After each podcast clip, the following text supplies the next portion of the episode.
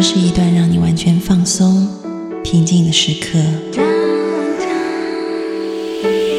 这是一个让你感受温暖、自在的原地。在当下，在这里，你可以真诚的面对自己。我是你的心灵守护者，我是安安老师。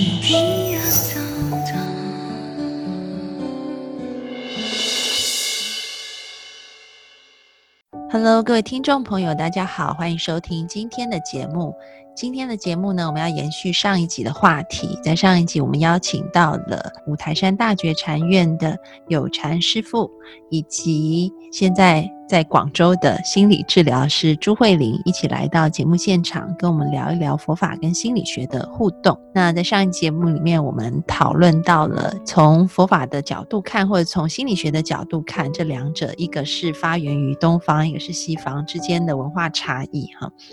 那么在这一集呢，我们要做更深入的讨论。欢迎两位。Hello，大家好，大家好。我记得有一次我去广州的时候，我参加慧玲带的工作坊，然后慧玲带的是一个有关梦境的工作坊。在这个里面，我们去寻找我们在过往没有很间隔很远的这个时间当中，我们曾经做的一个梦。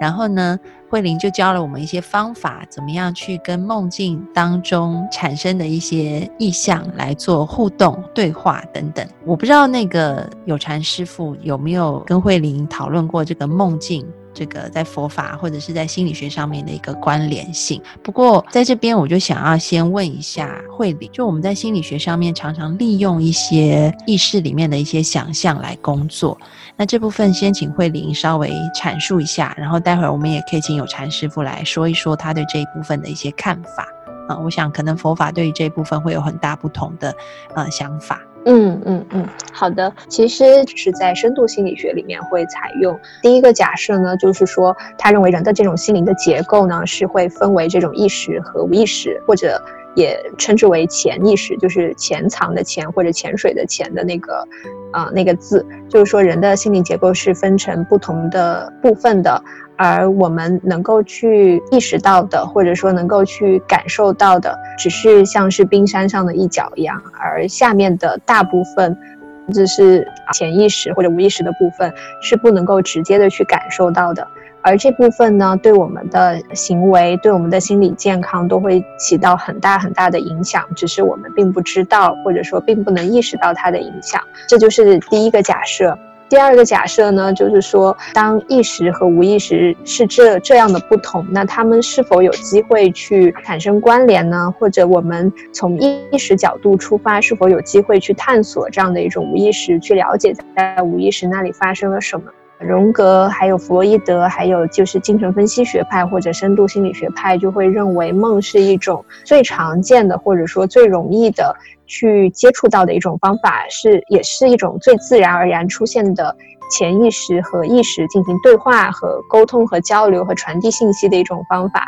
所以，这种方法在健康的个体身上都是会发生的。和梦进行工作，就是深度心理学治疗当中的一个很重要的一种方法了。基于这样的两种前提呢，就是我们会更加的重视梦的价值。然后以及梦的心理治疗的意义，那我们知道，就是在梦里，其实最常出现的就是我们意识没有办法去控制，或者说没有办法去操控的各种各样的莫名其妙、稀奇古怪、不符合逻辑和常理的一些事情。啊，虽然说也有一些人是会说认为自己是能够操控梦的，但是对于大部分普通人来说，就是梦好像就像是看电影一样，或者说就像是我们进入到了穿越到了另外一个世界一样，我们会感觉梦里面的这些居民或者说出现的这些人和世界，当我们身处梦中的时候，我们会觉得它是真实的，我们会觉得它就好像是。拥有我们一样，或者说好像就是很真实、很有生命力，然后好像很独立一样，并不能够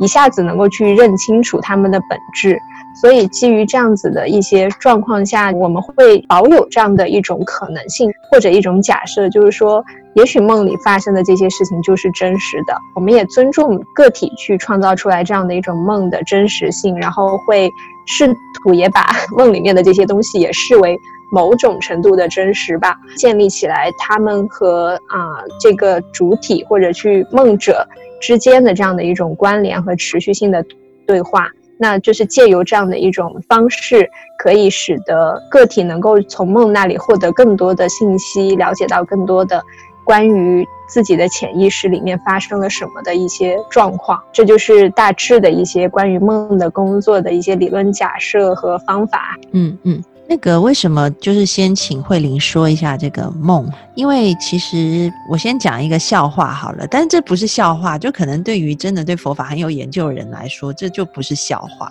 但是他在台湾被当成一个笑话，在媒体上面，台湾有一个法师叫海涛法师，他也算是很出名，所以他有很多视频，可能就在网上可以找到。然后我记得有一个弟子吧。嗯，信众嗯，就问他说：“海涛法师，我看到我先生有小三，我就很难过，怎么办？”然后那个法师就跟他说：“你就告诉自己，这都假的，一切都是假的，你是你眼睛有业障这样子。”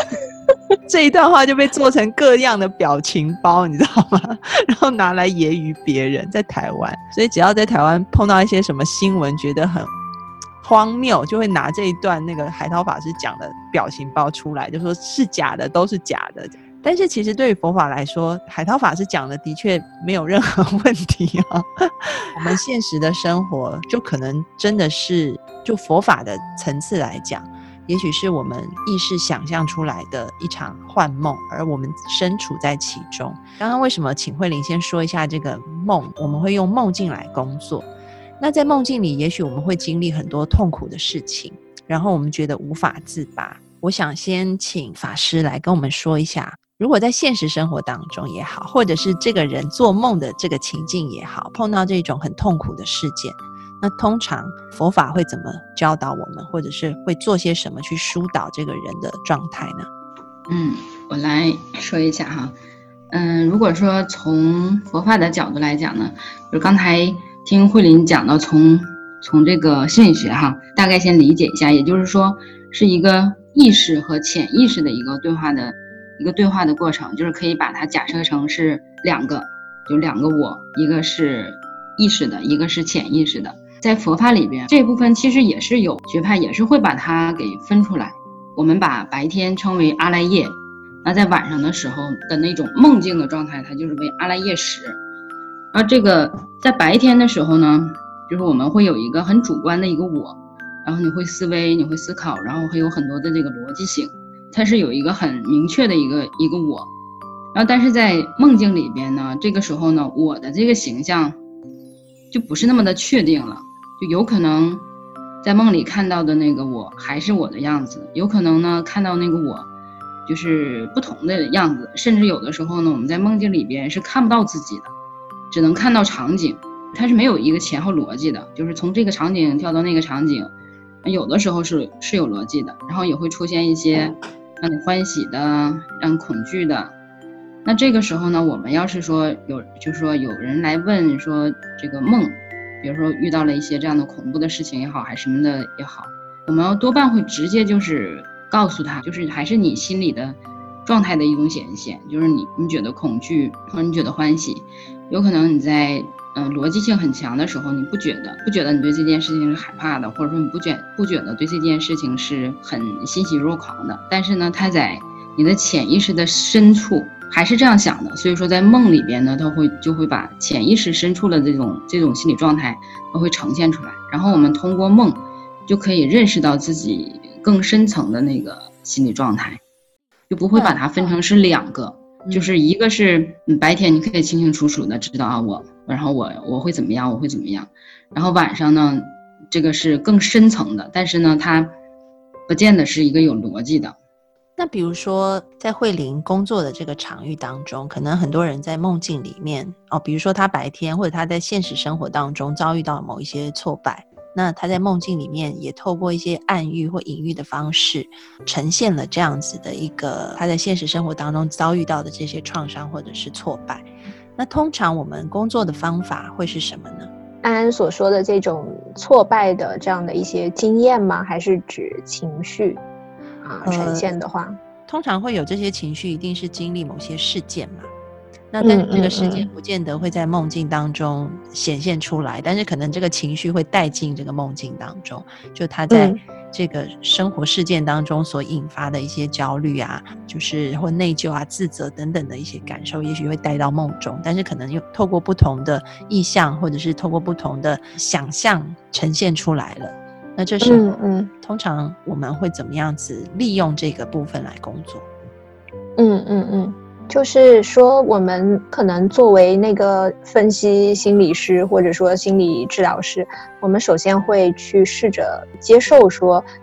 他创造出来的一这样的一种想象，或者说创造出来这样的一些他感受到这样的一些画面，或者有这样的一些就是意象的出现是没有对错之分的，不会去进对他进行一种啊。基于逻辑或者理论的判断，因为在我们的假设当中，这就是心灵本身运作的一种逻辑。那他创造出来的这样的一种想象，就是对他来说是最具有代表性的。比如说，可能有的人会。以一个小孩的形象来代表一种内疚的或者受挫的自己，或者有的人会以一个就是受伤的小动物的形象来表达这种受挫的情感。有的人可能会以其他的一些方式，个体选择了这样的一种方式，一定是对于他个体的心灵来说是最好的一种象征，或者说是这样的一种最妥帖的一种表达。首先，可能我们听到了这样的一个意象和画面的时候，要试着去和他一起去进。入，重新去进入这个这样的一个画面当中，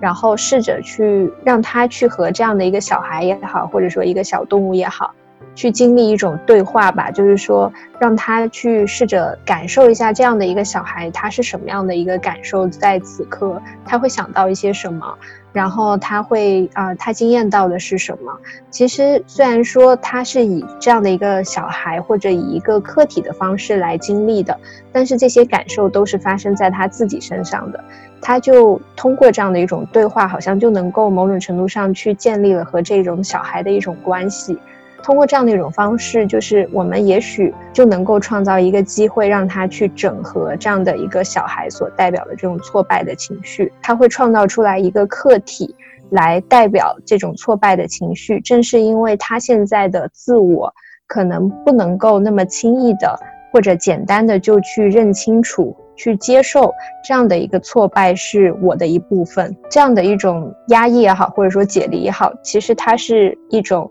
个体去保护自我的一种方式，是一种个体能够去维持自己的自我去完整的一种方式。也许这件事情对他来说真的是太难以接受了，太不容易了，太困难了。要去承认和接受，就是是由于他的责任去产生了这样的事情，其实是不是一个容易的过程？所以他可能会创造心灵就会去创造出来这样的一个一个好像是你或者说是他的部分。来代表来承载这个部分，我们能够改变的就是他对于这个客体的这种关系。就有的人可能会把它表达的非常的疏远，或者说拒绝去接受这个小孩所代表的部分，或者说接受这个小动物代表的部分。但是通过心理治疗的方式，他也许会慢慢的愿意去。看到这个小孩的这种委屈，或者说看到这个小孩的受伤，然后愿意去拥抱他，或者愿意去接近他，我觉得就是一个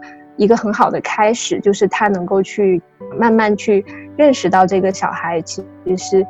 是和他的关系是紧密的，也愿意去感受、感同身受他的这样的一种状态。所以这就是心理治疗的一个过程吧，需要啊建立在一种稳定和。和安全的关系里面，尊重来访者的这种心灵的这种节奏，然后有他自己的节奏去慢慢的去探索，尊重他自己的这种方式，怎么去治愈自己的这样的一个过程。嗯，有禅法师你怎么看呢？比如说从佛法的角度看，哈，就是虽然我们在这个。幻梦当中生活哈，无论是真的晚上的梦境也好，或者是白天现实的生活，可能对佛法来说都是意思都是类似的哈。在比如说你的弟子啊，或者是信众，他们身上可能有些人遭受了一些很挫败的情绪、创伤的感受等等。那当他们来跟你诉说的时候，通常佛法会用什么样子的观点，或者是会用什么样子的一些方式来疏导他们呢？嗯。嗯，我还是基于刚才慧林所表达的这一个过程哈，就是我听得出来，从心理学的角度来讲呢，他会是说，让对方呢在他自己一个比较能够接受的状态、舒适的状态，然后慢慢去自己跟自己去解决问题。然后那从佛法的角度来讲呢，就是在这里确实就会有所不同。慧林在描述的时候哈，就是因为我有说到了白天和晚上，那白天是有一个逻辑性，晚上没有逻辑性。然后这个时候，慧林有说到了，说在梦里所呈现的那个状态，其实就是心灵本身的一种逻辑。嗯，这句话我觉得非常好。每个人那个梦境，它肯定是不一样的，或者说人在不同的阶段，他内在的那种梦境啊，还是外在的一个表现，他肯定都会不一样的。那这个不一样，其实就是心灵本身它的一种逻辑。它有可能在保护，有可能在成长，也有可能在退步。那但在解决这个心灵它自己生成的这个逻辑的同时呢，那心理学呢有可能就会是更更柔和一些。从这个世间人的角度来讲，嗯，这种方法更慈悲一些。但是呢，嗯，我们从佛佛法的角度来讲呢，就是能看到心灵本身的逻辑的欺骗性。我们是一下子就可以看到这种欺骗性，嗯，然后有可能呢就会直接告诉对方。就直接会把这个欺骗性给点破了，但是在我从心理学的角度来讲呢，就不会把这个点破了。那比如说像法师说的直接点破的话，当然这个法师可以选择透露不透露哈。我我的意思说，就是在这些弟子当中，他们的接受度是怎么样子的，或者是他们是是否要经历一个无法接受的过程，然后慢慢再明白这件事情，那个历程又是怎么样？你有观察到他们的心理变化吗？嗯，有的。就是其实，在点点破这件事情呢，确实也是要，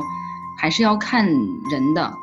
但是看人呢，我们也会从你今天认识了，有可能说还很比较生疏，然后我们一样会照顾到对方的心理啊，还有这个状态。但是当熟了之后，是不会再去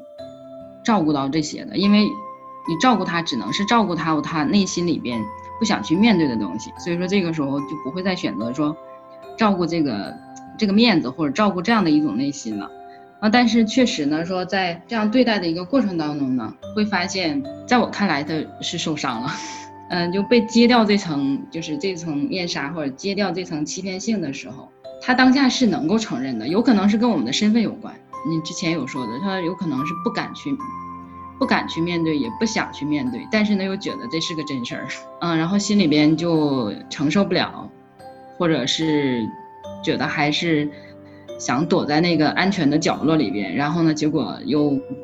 躲不住了，嗯，会有这样的一个状态，很多的状态发生的。然后我觉得这边心理学我们可以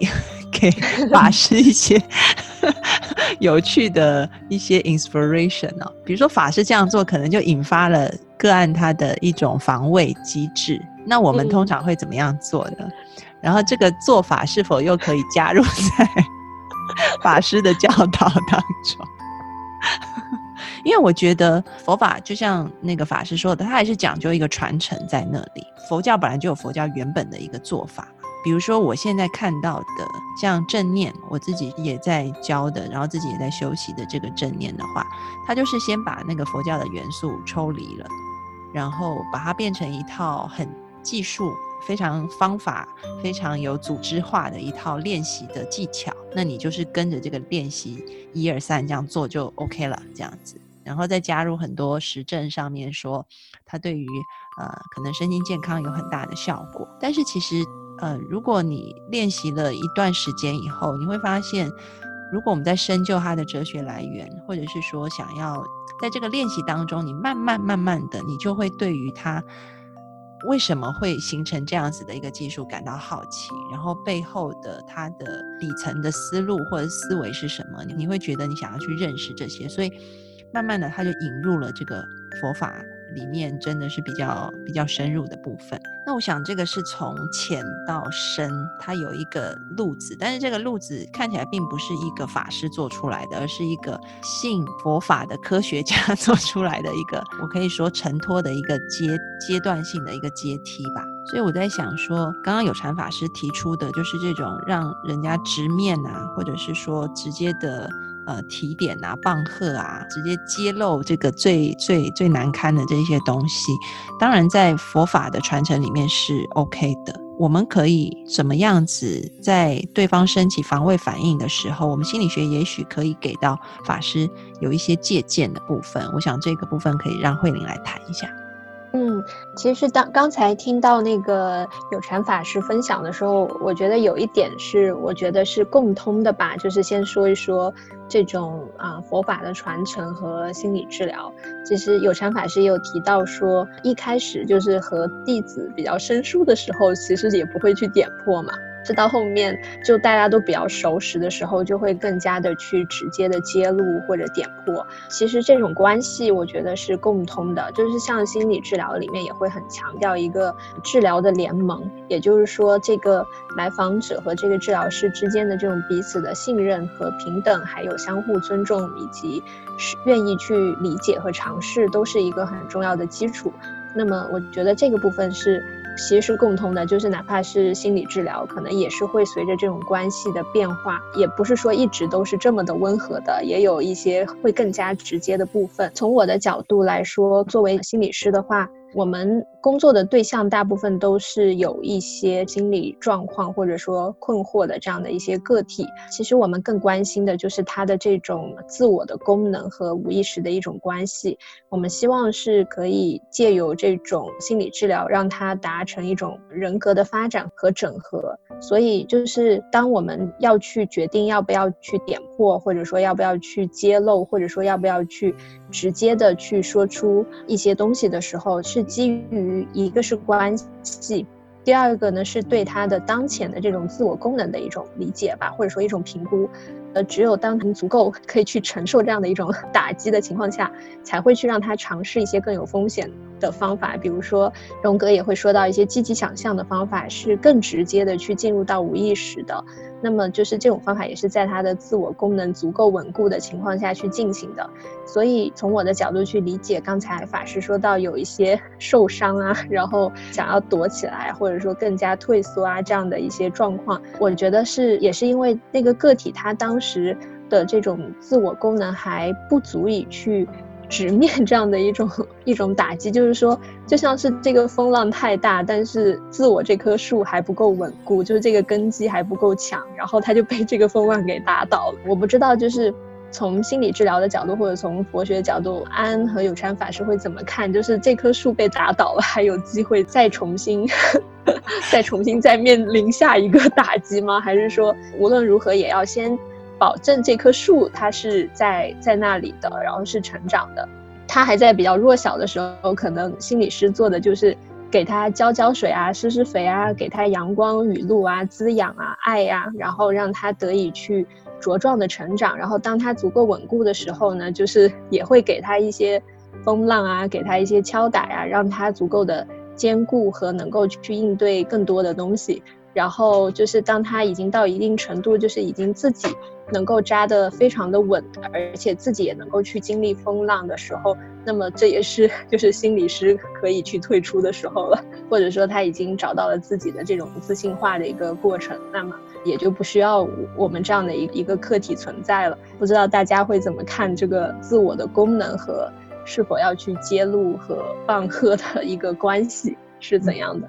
嗯嗯，我觉得我可能还是先倾向先浇浇水，然后施施肥，之后再去去评估他的自我是否能承受住，然后才会去做这样子的事情。那我觉得这个跟心理学的训练还是有关系的，毕竟我不知道佛寺里有没有签这种伦，我们有一个伦理的守则在，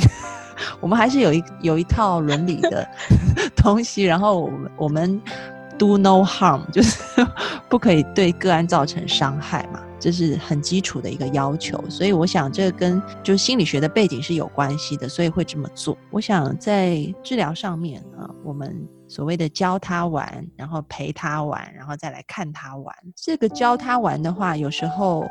从一个比较理智上的，比如说，如果是认知行为。这种学派的话，从一个比较理智上面的教导，然后到在这个咨商的场域里面，透过一些可能刻意制造的经验去测试，或者是说去练习，然后到一直他能够走出咨商室，在日常生活当中去 generalize 去应用在他的。这个日常生活当中的场域，我想这个还是需要一定的一个时间。的确，就像慧玲说的，我们还是会去评估他的自我是否已经可以承受下一阶段了，我们才比较有可能这样子做，就比较不会像。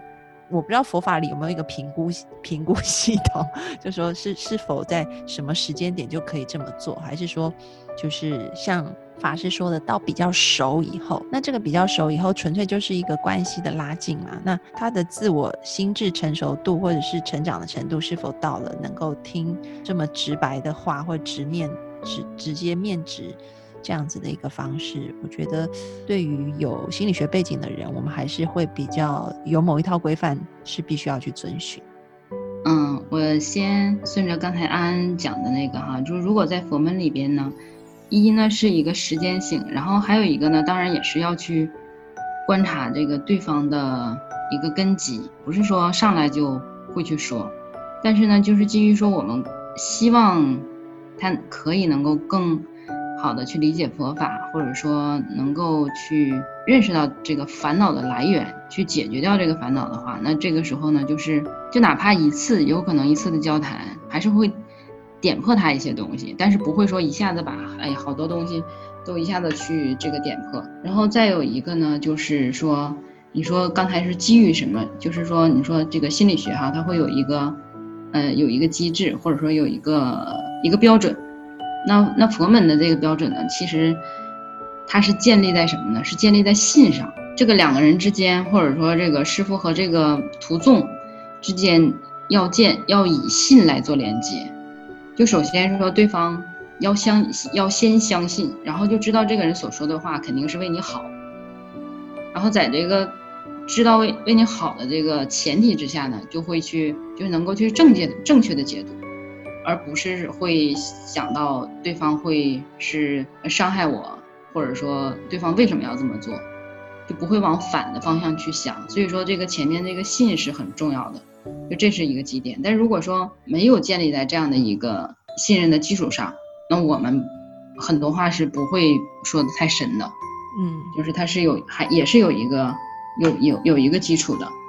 对，我觉得法师这个讲的特别好，就是说要建立在这个信任的这个基础上面。这个信任的基础的建立，可能也在于前提，就是你跟这个人的关系也是有一定程度的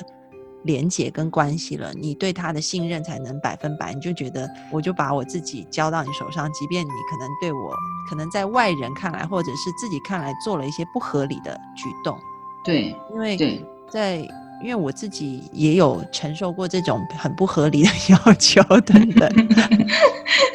是呃，如果如果我我前提是跟你已经在那个关系的深厚度上是够的，那我就觉得，哎，也许你这样子做是对我好的。虽然我当下可能，我我讲我自己在学习佛法的经验里面啊，虽然我当下可能是很生气，真的会很生气。或者是觉得太委屈了，你怎么可以 这样子对我？但是可能过一两天，我又会摸摸鼻子又回去了，这样。嗯，对，对，所以就是我觉得这个可能是刚刚法师提到的这个信任的基础的建立。我们在下一集呢，我们要来回答这个听众朋友的问题哈，所以我们在这一集，我们先讨论一下佛法跟心理学是怎么样看待心理健康的问题。我们下一集要来回答问题，谢谢两位的参与，我们下次见，拜拜。好，拜拜，下次见，拜拜。